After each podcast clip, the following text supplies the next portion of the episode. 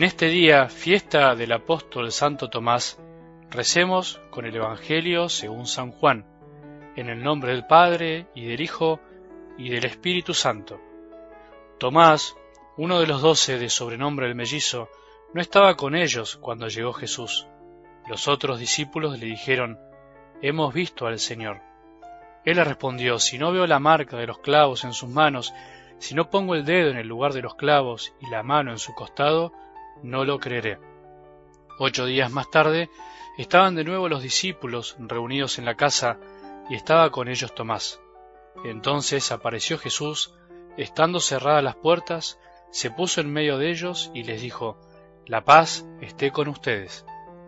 Luego dijo a Tomás, Trae aquí tu dedo, aquí están mis manos, acerca tu mano, métela en mi costado. En adelante no seas incrédulo, sino hombre de fe. Tomás respondió, Señor mío y Dios mío. Jesús le dijo, ¿Ahora crees porque me has visto? Felices los que creen sin haber visto.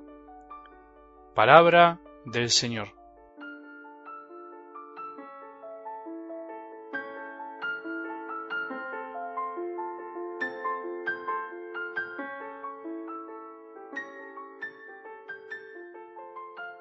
Siempre hay que volver a empezar.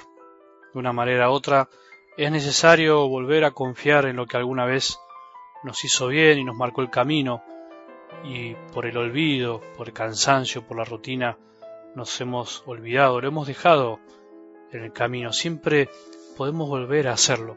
Es algo fundamental en nuestra vida, nuestra vida de fe. Una fiesta de un apóstol, de este gran apóstol, es una buena oportunidad para pensar en esto, porque ellos fueron de carne y hueso, como vos y yo, no te olvides, también lucharon, también tuvieron que volver a empezar una y otra vez, volver a confiar, volvieron a levantarse una y mil veces después de equivocarse, después de dudar, de perder el ánimo y el sentido de lo que estaban haciendo. A Tomás también le pasó lo mismo. No sé en qué momento o etapa de tu vida espiritual o de fe estás, pero siempre es bueno volver a escuchar esto que nos hace bien a todos. Señor, que no nos cansemos de volver a empezar, que no nos cansemos de volver a escuchar tu palabra, estas palabras que jamás nos pueden hacer mal, aunque a veces parezca que no nos producen nada en el corazón, siempre darán su fruto. Jesús, que no nos cansemos, que no creamos que ya está todo dicho, que nunca creamos que con lo que vimos o experimentamos no hace falta nada más, que ya tenemos todo resuelto. Estés en el momento en que estés de mucho consuelo, alegría y fervor, o bien desconsuelo, tristeza y aridez. Es bueno que te acuerdes que llegado el momento habrá que volver a empezar, volver a confiar y creer, volver a elegir. Si empezás este día lleno de fervor, aprovechá, aprovechá el viento a favor, como se dice, aprovechá la bajada y escuchá más. No te relajes, disfruta más, sacarle todo el jugo a lo que Dios te está diciendo. Si por el contrario estás en un momento donde parece que nada te dice nada, bueno, no baje los brazos, seguí escuchando, pon el audio diez veces más si es necesario, lee más la palabra, anda frente a un sagrario, al Santísimo, no te canses, es solo un momento, es solo una tormenta pasajera, es como una nube que está tapando el sol mientras estabas tomando sol mientras disfrutabas de esos rayitos lindos que te hacían bien. La sombra ya va a pasar, el sol está siempre. Todos experimentamos tarde o temprano, de una manera u otra, la pesadez, por decir así, la carga de esta vida. Esa carga que se vuelve linda cuando apostamos siempre a lo mejor, cuando descansamos en el corazón de Jesús, que siempre quiere aligerar nuestras cargas para hacer de nuestra vida algo más lindo.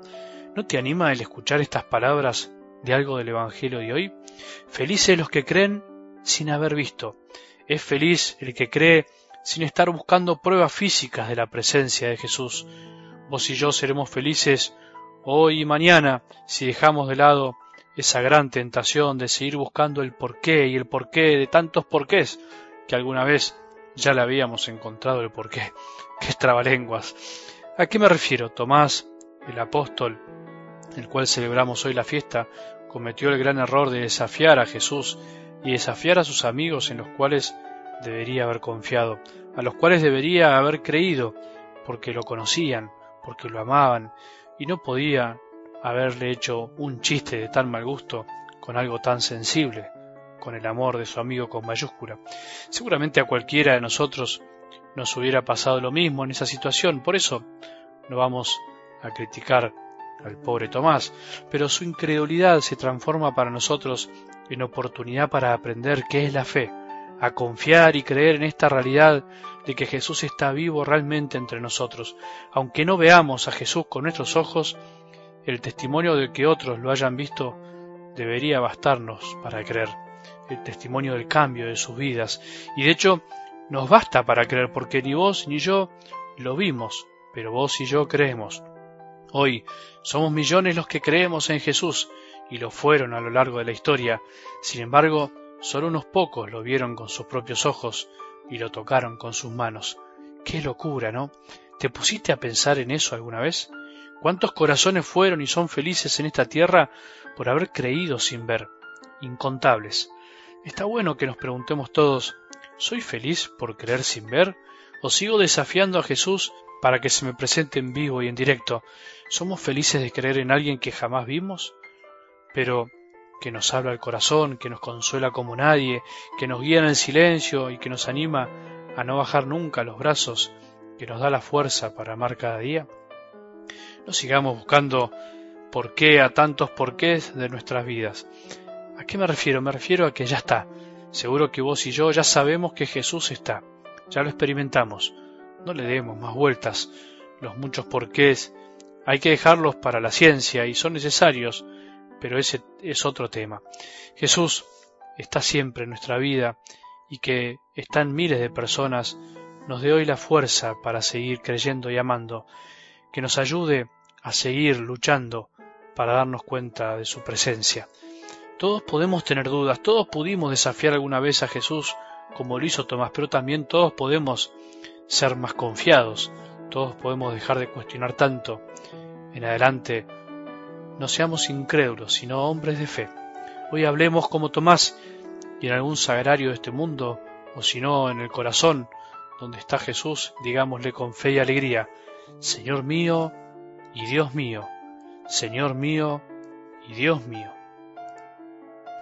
Que tengamos un buen día y que la bendición de Dios, que es Padre misericordioso, Hijo y Espíritu Santo, descienda sobre nuestros corazones y permanezca para siempre.